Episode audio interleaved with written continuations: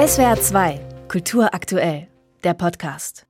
Im 19. Jahrhundert fasste man unter der Krankheit Hysterie verschiedenste Formen von psychischen Leiden zusammen, für die man heute ganz unterschiedliche Begriffe oder Diagnosen hat. Unter der angeblichen Hysterie konnten nach damaliger Ansicht nur Frauen leiden, denn die Krankheit wurde abgeleitet aus der Tatsache, dass Frauen eine Gebärmutter haben, im Altgriechischen die Hysteria genannt. Die Hysterie ist, wie man heute weiß, vor allem eine männliche Erfindung und ein Pionier davon war der französische Nervenarzt Jean-Martin Charcot. 4000 Frauen waren in seiner Nervenheilanstalt der berühmten Salpêtrière in Paris untergebracht. Die Theorie der Hysterie war sehr einflussreich und wurde auch von Sigmund Freud aufgegriffen, der 1895 seine Studien über Hysterie veröffentlichte. Einer seiner Patientinnen war Anna O.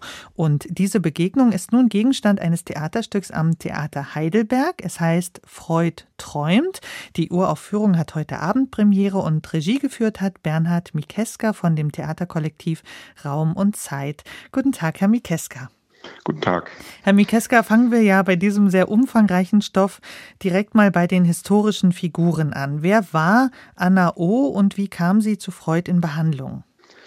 Also Anna O ist eigentlich ein Pseudonym und sie hieß mit realem Namen Bertha Pappenheim, die später eine bekannte Frauenrechtlerin wurde. Und sie kam eigentlich gar nicht zu Freud in die Behandlung. Freud hat sie nie live gesehen oder getroffen. Anna O. Schrägstrich Bertha Pappenheim war in Behandlung bei Josef Breuer, Hausarzt der Familie. Und mit Breuer hat dann Freud die Studien zur Hysterie geschrieben. Breuer hat darin über Anna O. geschrieben, Freud über andere Frauen. Und sie haben sich eben über den Fall ausgetauscht. Und Freud fand das, glaube ich, auch sehr interessant, wie er Anna O-Bertha Pappenheim behandelt hat. Was hatte sie für ein, in Anführungszeichen, Krankheitsbild? Also was war sie für ein Fall für seine Studie? Also ihr Vater lag im Sterben und sie sollte ihn pflegen und sie hat dann Symptome entwickelt, die dann sozusagen unter diesem Begriff Hysterie zusammengefasst wurden, hatte steife Glieder, konnte nicht mehr sprechen, hat verweigert zu trinken, hat in anderen Sprachen gesprochen. Das wurde wahrscheinlich ausgelöst durch diese Situation, dass sie 24 Stunden am Tag den sterbenden Vater gepflegt hat, zu dem sie eben eine sehr enge Beziehung hatte. Und wie greifen Sie diese Geschichte jetzt in Ihrem Theaterstück auf, die ja auch mit digitalen Virtual Reality Elementen arbeitet? Was erzählen Sie da? Also es geht tatsächlich um diese Dreiecksgeschichte zwischen Freud, Breuer und Anna O, Bertha Pappenheim. Zwischen Freud und Breuer gab es erst eine Freundschaft, die dann immer mehr in Konflikt und in eine Trennung ging, weil die Erfindung der Psychoanalyse, die eigentlich Breuer angefangen hat, also er hat davon gesprochen, dass er Anna O in Form einer Redekur behandelt hat. Das wurde dann später sozusagen die Psychoanalyse von Freud und eben die enge Beziehung zwischen Breuer und Anna O. Bertha der wie eine Vaterfigur für sie war und sie für ihn wahrscheinlich wie eine Tochter. So um diese, diese intensive Dreierkonstellation geht es an dem Abend. Und wir gehen quasi mit diesem Medium Virtual Reality auch in die Innenperspektive der Figuren. Also man kann als Zuschauerin oder als Zuschauer unter dieser VR-Brille verschiedene Perspektiven einnehmen, zum Beispiel eine Perspektive auch aus der ANAO heraus auf diese Männer oder auch aus der Perspektive von Breuer. Und das ist sehr spannend. Ist das dann wie so eine Art Performance von Freuds Theorie, dass man Unterbewusstes hat oder Abspaltungen? Kommt das durch diese VR-Technik auch zum Tragen? Ich glaube schon, das hat relativ viel damit zu tun. Also das mhm. fühlt sich durchaus ein bisschen an wie Träumen.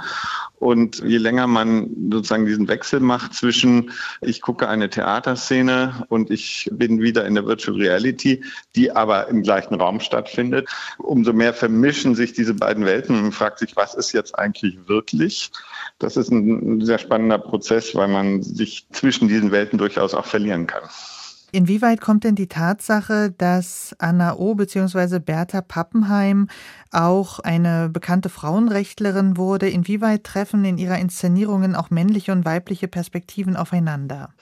Wir haben eine Schauspielerin und einen Schauspieler und da sind die männliche und die weibliche Perspektive erstmal gegeneinander gestellt und Freud kommt noch wirklich aus einer Welt, der begrüßt das Publikum nur mit meine Herren. Bertha Pappenheim hat sich später sehr für die Rechte von Frauen eingesetzt, speziell von jüdischen Frauen. Und sie setzt da sozusagen schon auch ein Gegengewicht. Und in diesem Kontrast wird das, glaube ich, auch sichtbar. Sie haben jetzt gerade schon beschrieben, dass die VR-Technik große Ähnlichkeit mit der Traumwelt hat. Jetzt wollte ich noch mal fragen, das Theaterkollektiv, mit dem Sie schon lange zusammenarbeiten, Raum und Zeit heißt es. Ist das eine Möglichkeit, über das Theater hinaus mit VR dann doch auch noch mal, so wie Sie es jetzt beschreiben, in andere Räume und Zeiten tatsächlich vorzudringen? Und was sind die Chancen daran Ihrer Meinung nach?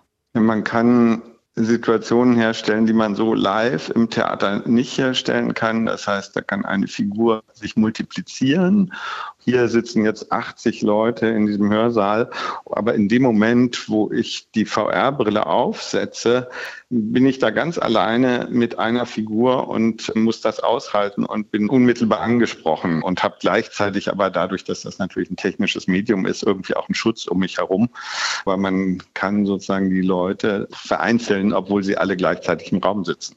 sonst spielt man für den gesamten Saal und hier kann man obwohl der gesamte Saal voll ist, auch für einen einzelnen Zuschauer oder eine Zuschauerin spielen. Das sagt der Theaterregisseur Bernhard Mikeska. Heute Abend findet die Uraufführung des Stücks Freud träumt Anna O. statt, aufgeführt im großen Hörsaal der Universität Heidelberg. Erarbeitet hat das Stück das Theaterkollektiv Raum und Zeit. Vielen Dank für das Gespräch. Bitteschön. SWR 2 Kultur aktuell. Überall, wo es Podcasts gibt.